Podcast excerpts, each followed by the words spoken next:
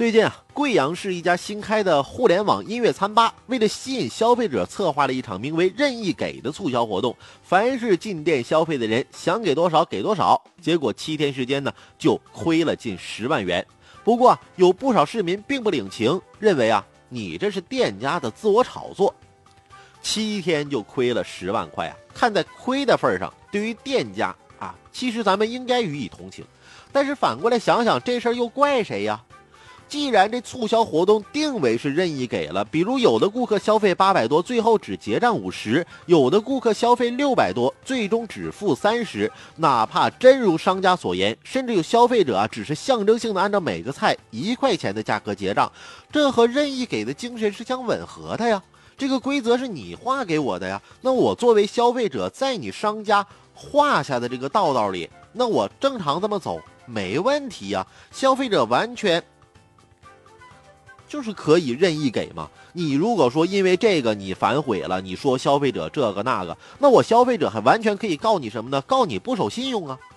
当真如商家所言，对于任意给是否会引发恶意消费行为，他们当时并没有过多考虑，只是抱着人性本善的想法，相信绝大多数消费者是理性的。如今出现消费者任意给的情况，那作为商家亏。其实你也不要想不通，更不要把板子打向消费者的素质。别忘了，任意给既然是为了促销，那就是好像赌博。既然你愿意赌，你就得服输。再说了，人家消费者吃了并没有抹抹嘴就走人啊，个个都任意给了，一点也没有不素质的现象啊。其实说起促销啊，人们早已并不陌生。即使是那些另类奇葩的促销方式，消费者也是见惯不怪。不过，不管是什么样的消费方式、促销方式，消费者毕竟是心如明镜，深知商家煞费心思，终究呢，你只是希望赚几个钱啊，而不是亏几个，甚至不是为了亏得一塌糊涂。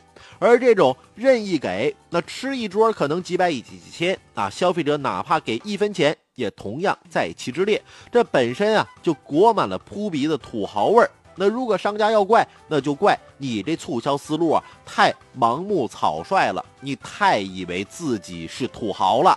那如果任意给导致的亏本不是炒作，而是商家真实的遭遇，那等于再一次发出了一记响亮的提醒：促销有风险，操作需谨慎。